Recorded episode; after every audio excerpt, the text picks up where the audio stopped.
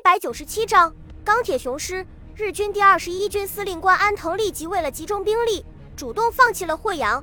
但是，为了能够达到截断港粤之间物资运输的目的，沿着珠江口至虎门一线构筑了坚固的工事，并配有重兵。而这些阵地基本上都处在游弋在珠江上的海军舰炮的射程之内。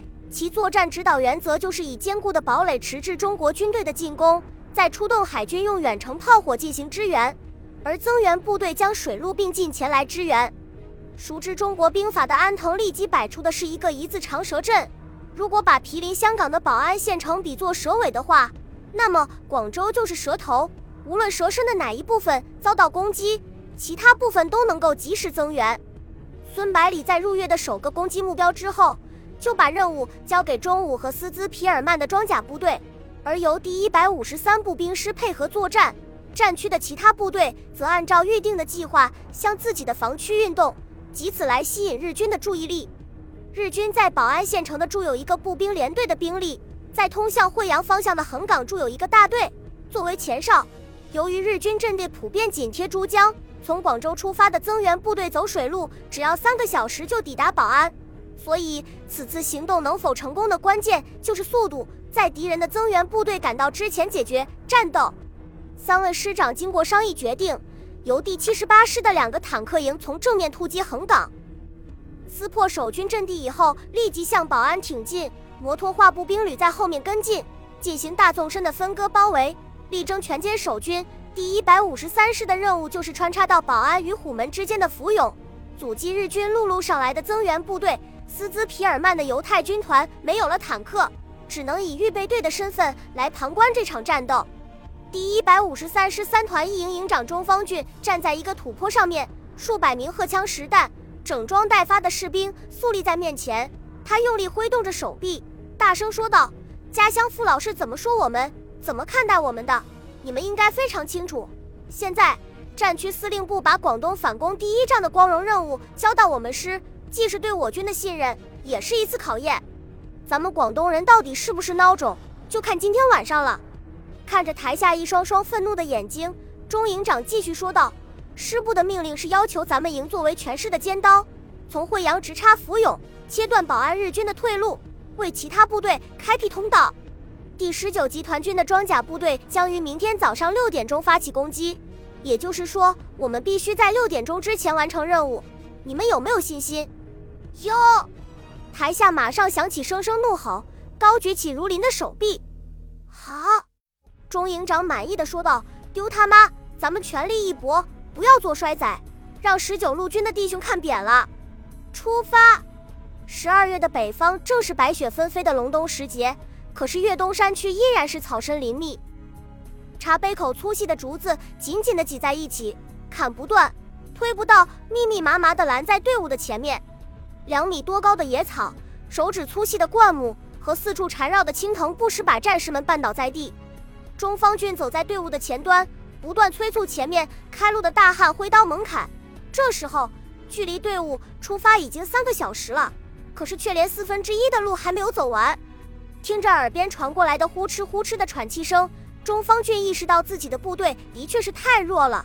过惯了养尊处优生活的官兵们虽然士气高涨，但是身体无法承受这样的长途奔袭。在地图上确认了自己的位置以后。中方俊下达全速前进的命令，把弹药和水壶以外的东西统统扔掉，全营轻装前进。体力不支的就在后面跟着，其他人继续前进。无论如何也要在六点钟之前赶到福永。战士们立即照办，队伍前进的速度立即加快了不少。然而两个小时以后，部队又慢了下来。这时候，中方俊的嘴角已经全部是水泡。他焦急地望着前面起伏的丘陵山峦，突然下定了决心，大声命令道：“下坡的时候全部滚下去，滑下去！”说罢，一马当先滚了下去。当东方刚刚出现鱼肚白的时候，穿插部队终于抵达了福永。这时候，距离攻击时间还有三十分钟。官兵们身上的军服全部扯破了，裸露出来的皮肤是青一块紫一块。好几个士兵一到指定位置就扑倒在地下，再也没有爬起来。六点整，穿插部队对福永守军发起突袭，经过十几分钟的短促战斗，全歼驻扎在这里的日军一个中队，切断了保安守军的退路。与此同时，第七十八师向横岗日军发起了进攻。首先是十分钟的炮火准备，日军的阵地上面顿时被硝烟和火光淹没。紧接着，百余辆二二四坦克蜂拥而上，朝日军阵地碾压上去。坦克上面的机枪不断向外喷射出条条火舌，把任何试图接近的日军打翻在地。日军虽然早就得到了十九路军装甲部队的情报，但是没有想到对手会采用集群冲锋的战术。反坦克火力点里面的士兵望着对面密密麻麻的坦克，心里泛起无力的感觉，毫不犹豫地跳了出来，向后面狂奔而去。于是，越来越多的士兵从战壕里面跳了出来，加入溃退的行列。中午站在指挥车的上面，指挥自己的钢铁雄狮迅速向纵深突破，毫不在意自己周围的日军步兵。在坦克营的后面，摩托化步兵迅速向两翼包抄。把依靠两条腿逃窜的敌人牢牢地包围起来。装甲部队推进到沙河岸边的时候，保安日军派出的爆破人员正在手忙脚乱地在一座石桥下面安放炸药。最前面的坦克立即加速，拖着浓浓的黑烟，怪叫着冲上石桥，用机枪把日军全部打落河水。